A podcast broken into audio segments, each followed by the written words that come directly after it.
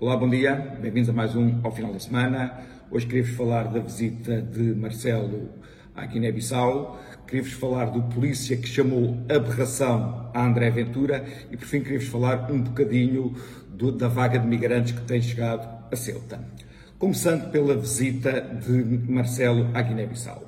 Aquela visita foi um imenso sucesso popular. Portanto, as imagens que nós vemos de Marcelo a ser recebido por uma grande multidão, já agora sem afastamento social nenhum, mas, uh, uh, mas adiante, uh, mostram que o que ficou do nosso colonialismo não foi só ódio e ressentimento. Quer dizer, essa narrativa que nos pretendem e, e contar não cola com a realidade. É óbvio que eu não estou aqui a fazer a apologia do, né, glorificação do, do colonialismo. Como é evidente, qualquer colonialismo é baseado na dominação e tem aspectos perversos dos quais nós, como é evidente, não nos orgulhamos. Quer dizer, o colonialismo português nisso não foi exceção, mas globalmente ficaram laços de, eh, laços de afeto muito grandes.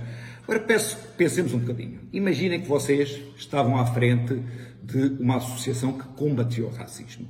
Se vocês vissem que não havia grandes ressentimentos, que se tinham ultrapassado as coisas menos boas e que os portugueses eram ali acolhidos de forma fraterna, veriam isso com alegria, não era? Pois bem, com Mamadou aconteceu exatamente ao contrário. Mamadou escreveu um tweet em que se dizia irritado com o facto de os guineenses terem recebido bem Marcelo.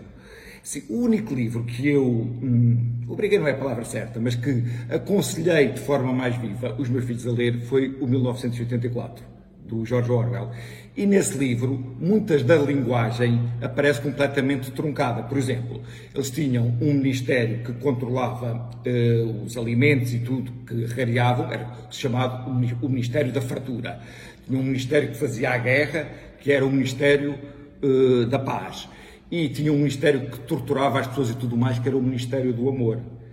Pois bem, uh, Mamadou também em, intitula-se antirracista, enquanto é a pessoa que eu conheço que eh, promove mais o ressentimento, o racismo e o ressabiamento. Ou seja, qualquer pessoa estaria feliz com o facto disso ter acontecido, o facto de ter acontecido, dos povos terem reconciliado e, e ultrapassado as coisas, e Mamadou, portanto, vê isso como uma prova de minoridade eh, dos povos. Portanto, é de lamentar, conforme eu digo, é exatamente como o Ministério do Amor, que era o Ministério que promovia as torturas às pessoas. Portanto, se Mamadou é uma pessoa que é suposto promover o antirracismo, é claro que o que ele promove é o, é o seu contrário. Também em relação à Guiné, foram vistos cartazes nessa, hum, hum, eh, nessa recepção em que ex-combatentes guineenses, eh, portanto, que combateram por Portugal, eh, que eram portugueses ao tempo, pediam a nacionalidade portuguesa. Eu não estou muito dentro desse dossiê. No entanto, à partida, se há pessoas que merecem a nacionalidade portuguesa, serão essas pessoas. E, e quando estou a dizer isto, não estou a dizer qual é que era o lado certo da guerra, isso é outro tipo de discussão. Estou a dizer que Portugal pediu a pessoas para se atravessarem por elas e, é em nome da decência, tem que saber recompensar estas pessoas. Porque um dia que o país peça a alguém que, que, faça alguma coisa por ele, se atravesse por ele, as pessoas têm que ver que este é um país decente, é um país que depois sabe recompensar as pessoas que por ele fizeram alguma coisa. Ok? Segundo aspecto que vos queria falar. Houve um polícia que disse que André Ventura era uma aberração e que deveria ser decapitado.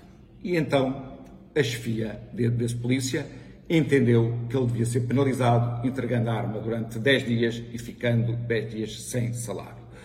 Parece-me que o facto de uma pessoa que tem autoridade que lhe é atribuída pelo Estado português, que é o caso de um polícia, não pode ter esse tipo de discurso. Portanto, parece-me que a pena que foi feita foi adequada. O que é que acontece? O ministro Eduardo Cabrita suspendeu essa pena.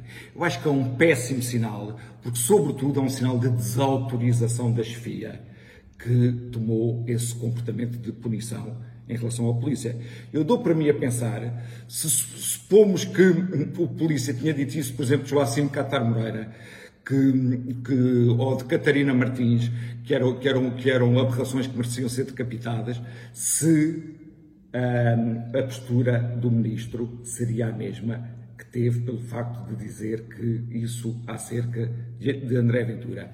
Eu apostaria que não, porque é assim, este ministro não age como um ministro do, do, do Estado que é Portugal, mas age como um ministro do PS que protege os aliados do PS e que combate quem o PS não gosta. Embora, é assim, eu, eu, entendo que este tipo de decisões só vai dar força a André Ventura. E eu, pessoalmente, tenho pena que isso aconteça. Como também o facto de, uh, atualmente, uh, Ana Gomes e duas advogadas, pelo menos, quererem ilegalizar o Chega, quanto a mim, só dá força ao Chega. É assim, um dia que o Chega seja ilegalizado, eu ficarei simpatizante desse Chega e como um dia em que o Partido Comunista seja ilegalizado, eu vou tornar-me um perigoso comunista. Portanto, eu acho que este tipo de atitudes só promovem quem visam combater. Terceiro ponto que vos queria falar, nós assistimos hum, esta semana a uma vaga de migrantes a chegarem a Ceuta. Portanto, primeiro, que isto merece algumas reflexões. Assim, essa vaga de migrantes foi promovida por Marrocos, portanto, digamos, uma vingança pelo facto de Espanha ter eh, acolhido um líder da, da Polisário. Portanto, nós o que é que vemos? Vemos que os países africanos não hesitam em utilizar a, eh, a demografia e as pessoas como arma de arremesso contra os países europeus.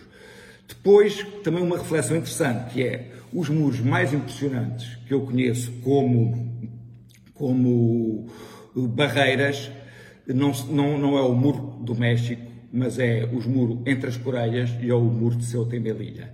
Isto ocorre a menos de 400 km de Lisboa. Portanto, aquelas pessoas que são contra os muros pensam que se calhar há muros bons e há muros maus. E como estes muros são, são controlados, por sinal, por um governo que até é liderado pelos socialistas, são vistos de maneira muito mais benévola do que é um muro que seja de um governo que é controlado por Trump. Eu não gosto de muros, mas acho que na geopolítica atual ele se calhar tem que ser um instrumento.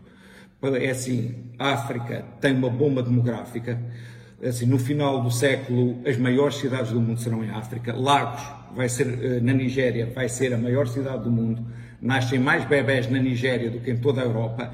E isto é um, não, vou chamar problema, ou é um facto que nós vamos ter que aprender a lidar da melhor maneira e não de forma reativa quando aparecer o problema.